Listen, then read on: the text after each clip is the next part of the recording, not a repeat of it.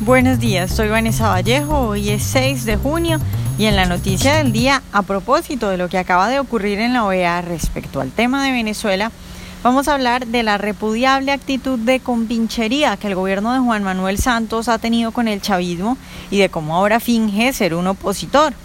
A nuestros lectores les damos la bienvenida y a quienes nos escuchan a través de YouTube les recordamos que pueden oírnos sin retraso suscribiéndose en nuestro sitio web.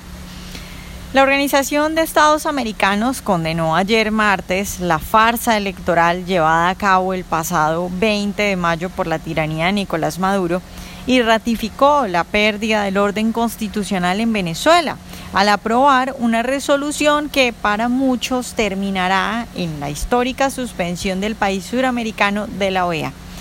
La resolución fue liderada por Estados Unidos, fue aprobada con 19 votos a favor, 4 votos en contra y 11 abstenciones, en una clara señal de que la tiranía chavista sigue perdiendo respaldo en la región. Lo que se viene después de esta resolución en la que se desconoce a Maduro como presidente de Venezuela, no solo es la posible suspensión de este país de la OEA, como ya decíamos anteriormente, sino también más sanciones para Maduro y su séquito.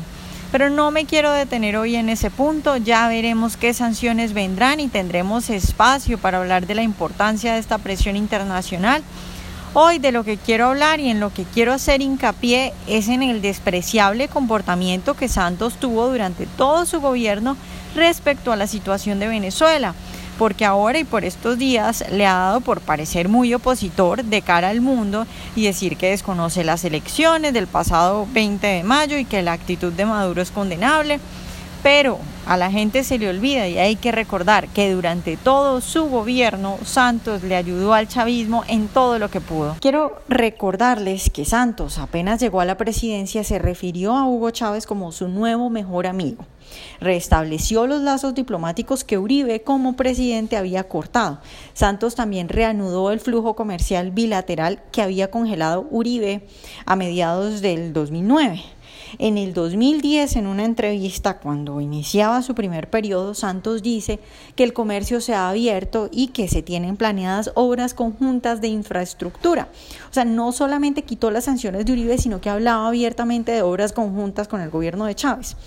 Y no contento con todo eso, con quitar las sanciones que Uribe había puesto para presionar y señalar a nivel internacional lo que ocurría en Venezuela, Santos dice en una entrevista que hay una colaboración en materia de seguridad. Y dio, según él, un ejemplo. Dijo que por esos días el Ejército de Liberación Nacional, el ELN, secuestró a una mujer en el límite fronterizo con Venezuela y que después de una llamada de Colombia, las autoridades venezolanas reaccionaron de inmediato y que por eso la señora había quedado libre. O sea, Santos más o menos decía que Chávez le ayudaba a combatir a las FARC. Uribe durante por lo menos todo su segundo gobierno desde el 2007 alertaba que lo que podía ocurrir en Venezuela era supremamente grave si la comunidad internacional no hacía algo rápido. Nadie le puso mucha atención, pero no solo eso, siempre señaló lo que ocurría en Venezuela con las FARC. Contrario a lo que decía Santos en el 2010, Uribe siempre señaló que las FARC estaban en Venezuela con el apoyo de Chávez. Incluso Uribe llegó a decir que pensó en bombardear campamentos de las FARC en Venezuela, pero que le faltó tiempo. Entonces, Santos hizo de Chávez su nuevo mejor amigo. Quitó todas las sanciones que hace mucho Uribe, previendo lo que iba a pasar, impuso a Venezuela. Y ojo, luego, cuando Maduro llegó a la presidencia y mientras se negociaban los acuerdos en La Habana con la guerrilla de las FARC, Santos no dijo nada nunca respecto a lo que ocurría en Venezuela. Siempre se quedó callado. Durante todo su gobierno, mientras Venezuela se iba al abismo, no dijo nada. ¿Por qué? Porque necesitaba Maduro, porque las FARC son amigos de Maduro y Santos no podía molestarlos a los de las FARC, no fuera que se pararan de la mesa y pusieran en riesgo su Nobel. Ahora viene Santos a decir que es lamentable lo que sucede en Venezuela, que desconoce las elecciones, pero que a la gente le quede claro que estas últimas declaraciones las da porque ahora la presión internacional es mucha. Pero durante sus dos gobiernos, como él mismo lo dijo, fue el mejor amigo del chavismo. Y cuando uno ayuda al avance de los malos, se convierte en cómplice.